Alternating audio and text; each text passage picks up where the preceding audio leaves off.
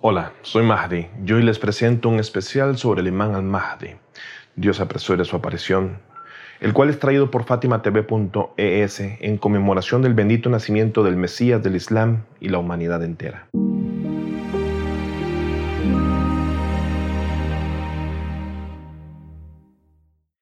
En esta ocasión nos enfocaremos en un tema particular que pocas veces es abordado en este tipo de contenidos y del cual pocos conocen, lejos de una simple biografía o comentario histórico o religioso. De hecho, actualmente nos hacemos las siguientes preguntas. ¿Tiene la humanidad esperanza de justicia y paz ante tanta calamidad que abate hoy día a todos los seres humanos de una manera u otra? ¿Estamos ante un inevitable sentimiento de vacío y desespero? ¿Qué exactamente habla el Islam acerca del Mesías esperado? ¿Existe al menos tal creencia en el Islam? Desde el brote del coronavirus, muchas personas en el mundo, especialmente en el mundo islámico, han especulado acerca de que todo lo que hasta ahora estamos viviendo como sociedad de individuos en general es como una señal del fin de los tiempos. Algunos de ellos han afirmado que son signos de la reaparición del imam al-Mahdi, misma que catalogan de muy cercana, llegando a señalar que es cuestión de meses o muy pocos años los que quedan para poder ver su aparición. Pero, ¿en verdad es esto cierto o es posible? Muchas personas se lo preguntan y la respuesta definitiva es no. Nadie puede decir que tiene información acerca de cuándo termina la ocultación prolongada del imam al-Mahdi. Sin embargo, significa que estamos entonces a un punto de renunciar a toda esperanza de la reaparición del Osiahu Imam o guía de los Inmaculados de la casa profética o Ahlul Bayt? ¿O significa esto más bien que debemos de estar desesperados por su reaparición, la cual puede estar cerca o en verdad quedan muchos años por delante para que Al-Hujjat reaparezca? No lo sabemos podría ser algo muy cercano a nuestro tiempo, así como que podrían ser muchísimos más años que seguirán los corazones de sus fieles seguidores, esperanzados por su reaparición. Ante estas cuestionantes acerca del imán del tiempo, Dios apresure su aparición, es que he querido hacer este especial hablando acerca de los signos más inminentes antes de su reaparición y en especial ya que estamos celebrando su cumpleaños, exactamente el día de hoy, 15 de Shaban del calendario islámico, fecha especial en la cual podremos familiarizarnos con todo aquello que va a suceder antes del final de una ocultación prolongada de quien será el Salvador de la tierra y representante de la justicia de Dios en ella. No solamente los musulmanes sunitas y chiitas le esperan, sino que todas las religiones hablan de un Salvador antes del fin de los tiempos y especulan de una guerra global que se llevará a cabo antes de la reaparición de este Mesías, el Salvador. Dentro de nuestras tradiciones o hadices podemos hallar la existencia y explicación de tres tipos de muerte. La primera es la muerte roja, la cual es representada por una guerra global la número dos es la muerte negra, representada por una hambruna global. Y la número tres es una muerte blanca, que es una enfermedad global. Esos males afectarán a toda la humanidad y es ahí entonces en el que la gente buscará ser salvada por este rescatador divino, el Mesías, el cual es añorado por los seguidores de muchas creencias y religiones a lo largo de toda la historia e indiferentemente de la zona geográfica. Tenemos en esas mismas tradiciones acerca de los últimos tiempos una serie de acontecimientos, los cuales mencionaré tan solo algunos, relevantes ellos en carácter humano. Uno de los mismos precede la venida ah, del imán Mahdi, es el surgimiento de una figura o entidad que secuestrará la religión del Islam y que llegará a esparcir el miedo sin discriminación alguna. La base de esta persona será el levante y su nombre será Osman al-Sufyan, quien gobernará con terror y brutalidad, cometiendo toda clase de atrocidades de las cuales hemos sido ya testigos en la historia reciente, siendo que las fuerzas que apoyan a este hombre se apoderarán de dicha zona de levante. Seguido de ello, el líder de la península arábiga será asesinado por su propio clan, por su propia gente, Y es allí en donde el Sufiani tomará ventaja de esa situación de vacío de poder, enrumbándose hacia la ciudad de Medina, y durante tres días él y sus bestiales tropas tomarán el poder de la santa ciudad y la llenarán de dolor y caos. De hecho, el mundo entero estará atento a lo que ocurra en la ciudad del santo profeta del Islam, siendo que será en ella donde ocurra un evento que marcará una de las señales de la venida de nuestro imam esperado. Es durante la invasión de estos seres despiadados que asesinarán públicamente a un puro e inocente joven cuyo nombre es Muhammad Abdul Hassan, conocido también como Nafsus al-Saqiyah, el cual será defendido por su hermana a quien también la llevarán a la muerte de una forma vil. El mundo entero se, indignará con estas muertes, sobre todo por la forma en que se dan, siendo crucificados, y es que ahí en donde se reconocerá un último evento previo al final del ocultamiento del imán del tiempo. Y es que se transmite en nuestras tradiciones que en el mes de Ramadán se escuchará un llamado desde la ciudad de la Meca, en el cual el mundo entero sabrá que el imán ha aparecido pero su acceso será muy limitado siendo las cosas como cuando estaba en la ocultación menor o Gaibatul Sugra, todo por medio de intermediarios, mensajes o representantes y será en ese año que el Hajj o peregrinación a la Meca será totalmente prohibido por la autoridad gobernante de la península arábiga, impidiendo a toda costa el ingreso de cualquier persona a la ciudad de igual forma. Ese año será un año extremadamente ajetreado. Las tradiciones hablan de que siete eruditos tomarán la lealtad de 313 personas e irán a buscar al imán. Primero, a Medina, a quien verán pero no podrán entregarle la lealtad. Luego buscarán en Meca, siendo que de nuevo no podrán cumplir con su objetivo hasta seguirle de regreso a Medina, ocurriendo exactamente lo mismo. Mas, sin embargo, en el día 10 de Muharram, del calendario islámico, el imam será visto de pie exactamente en un lugar conocido como Hijr al-Ismail, exactamente al lado de la bendita Kaaba, y es ahí en, esos, en donde esos siete eruditos vendrán al imam al-Mahdi y le darán la lealtad de esas 313 personas. Es en ese preciso instante, dicen nuestros hadices, que el imam se levantará y tomará la valla o lealtad de esas personas bajo una flamante bandera amarilla, la cual tendrá escrito la palabra Bayatullah, la lealtad es para Dios. Seguido de ello, nuestro imán, ante el llamado de la oración, se dispondrá a dirigir el rezo en comunidad, siendo que detrás de él, en fila para el salat, estará Jesús, hijo de María, y al-Heder, la pasea con ellos, quedando claramente señalada la autenticidad del imán ante los ojos de la humanidad de esos tiempos. Sin embargo, luego de esto, el imán se ocultará de nuevo. El imam hará su base o cuartel en la mezquita de Kufa, justo detrás de la ciudad de Najaf, en Irak, Luego de ello se cuenta en dichas tradiciones que el imam irá de ziarat o visita a su abuelo, el imam al-Hussein salam, iniciando luego de ello una inminente confrontación bélica entre los partidarios del Sufiani, que se oponen a la justicia y aquello divino, y el imam al-Mahdi, Dios apresure su aparición, quien representa la reivindicación de los derechos de los oprimidos, la justicia y la paz, la cual había sido robada por gobernantes de la tiranía y la sed desenfrenada de poder y riqueza a costa de la muerte, el hambre y la maldad. ¿Acaso vemos a un líder mundial que se levantará en contra de la tiranía y con ello gobernará con la espada o será quien derrame la sangre de los propios?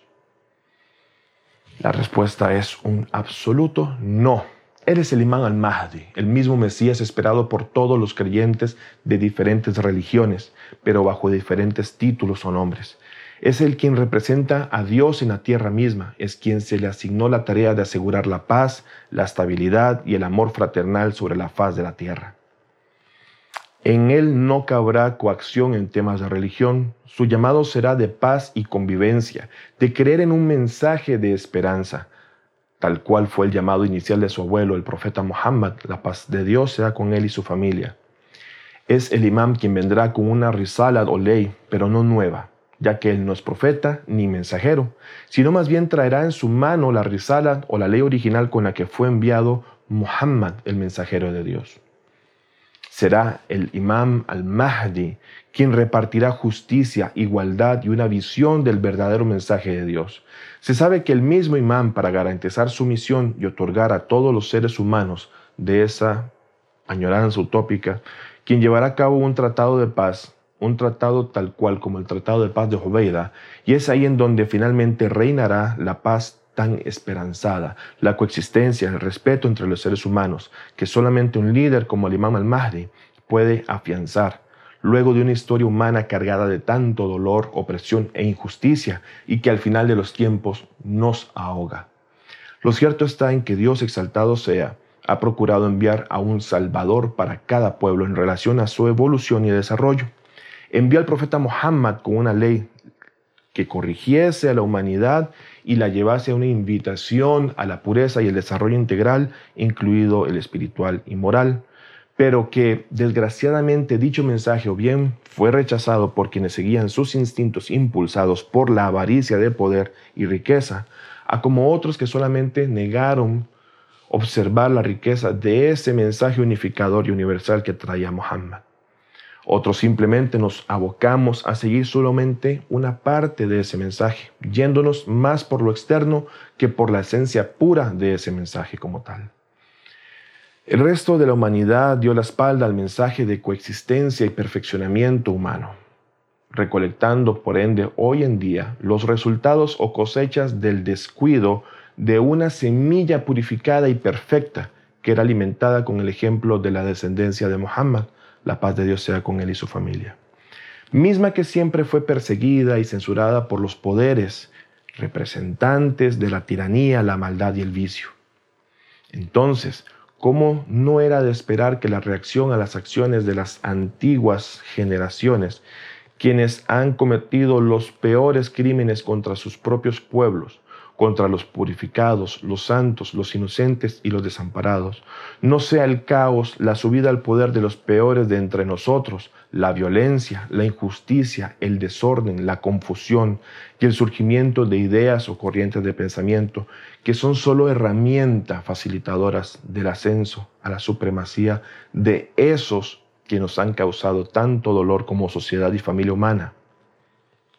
no es solo de preguntarnos el por qué. El por qué la humanidad sufre tantas calamidades y en especial los pobres, los niños, los desprotegidos y más vulnerables, gente inocente o buena que no se presta al mal. Y es que esa pregunta está respondida y si no lo sabes, tan solo veamos nuestras propias acciones. Dice un hadiz que la situación de los pobres no es sino a raíz de la indiferencia de los ricos. Y es exactamente bajo esa misma premura que la situación de la humanidad entre tantas calamidades, injusticias y dolor no han sido causadas sino por la indiferencia de quienes teniendo el poder de hacer algo en contra de esas injusticias, en contra de las políticas opresoras, en contra de los tiranos, sean pequeños o gigantes, ese mismo desinterés por el dolor ajeno, por la necesidad o el hambre de los desposeídos, o por el silencio de los sin voz, de la guerra o el dolor causado por el terror, el fundamentalismo y las fobias a lo humano, el desinterés por el medio ambiente y el respeto por la vida, el derecho ajeno y demás bases fundamentales del sano desarrollo de las sociedades a través de la historia, es que estamos tal como estamos y en vías de una situación cada vez peor. Y es que ahí donde nace la necesidad entonces de un representante universal que ha sido bien detallado por todas las corrientes de pensamiento o creencias como un Mesías, el Salvador de la humanidad, en el punto más álgido de su historia, en el que la humanidad llega a estar en un callejón sin salida, siendo testigo de un viaje sin retorno al desangrado total de las venas del mundo, en un plan demoníaco por el control de la vida y las riquezas que el planeta conserva. Ese desvío del camino de Dios ese que no era utópico, sino más bien realista, a un sentido de seguir la guía de los dotados de ciencia, intelecto y espiritualidad entre nosotros, es la que nos lleva a un inequívoco puerto de armonía y justicia.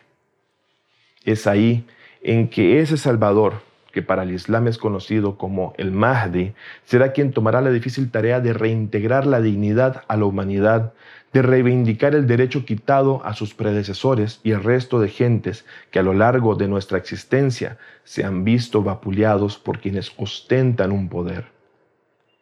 Es el imam al-Mahdi, quien con el permiso de Dios traerá de nuevo vida y aire fresco a la humanidad, posterior a un periodo jamás antes vivido y jamás visto por los seres humanos en condición de obscurantismo y laceración a las carnes y al alma de todos nosotros o quienes estén vivos en ese tiempo. Y hemos de saber que es nuestra responsabilidad como individuos y sociedad todo esto que nos está pasando. Es la consecuencia de nuestras acciones y aquello que obviamos. Es consecuencia de nuestro desinterés por buscar una relación con aquel a quien hemos de retornar. Nuestras actitudes ególatras, egoístas y prepotentes nos destinaron a seguir una senda que será limpiada solamente por este Mesías bendito. Y es ahí en donde realmente debemos de, ponernos a pensar. ¿Cuál ha, ¿Cuál ha de ser nuestro papel a hoy día en referencia a un ser constructivo, como elemento constructivo para ser nosotros el apoyo a nuestro Salvador. Es tiempo de pensar si realmente somos nosotros los verdaderos amantes del imam o si en verdad somos sinceros en ser de aquellos que esperan al imam y el establecimiento de la justicia y la paz.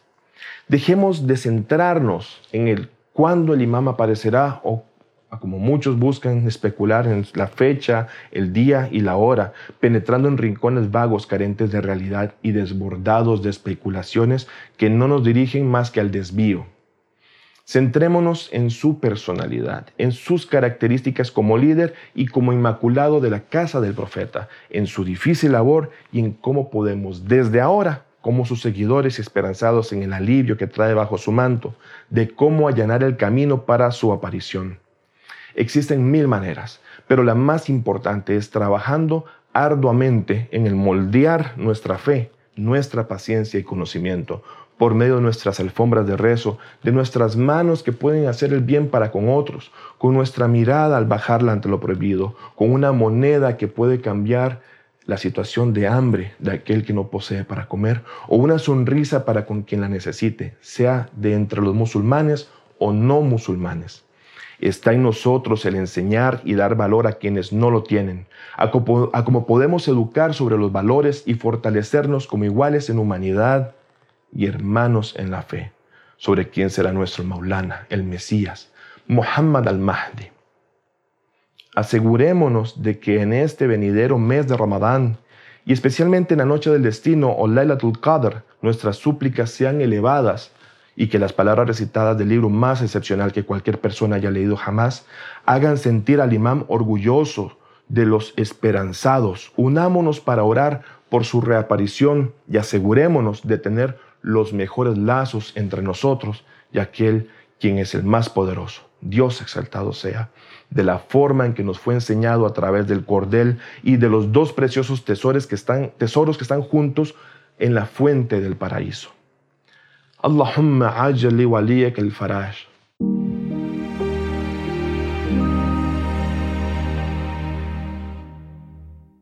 No quiero despedirme, sino, sino antes agradecer su atención a esta transmisión especial sobre el Imán al-Mahdi en, en el día 15 de Shaban. No sin antes recordarles que pueden encontrar este contenido y muchos otros en las cuentas de Fátima TV en Spotify, iTunes, Google Podcast y SoundCloud. Además, recuerda suscribirte a nuestro canal de YouTube, darnos like y activar la campanilla para estar al día con estos encuentros. Hasta pronto. FátimaTV.es Si todavía no son miembros de Fátima TV, les explicaré cómo hacerlo. La mejor forma es a través de WhatsApp. Agrega a los contactos de tu celular el número de Fátima TV y envíanos tu nombre por esa misma vía. Nuestro número es más 54 938 15 39 0737.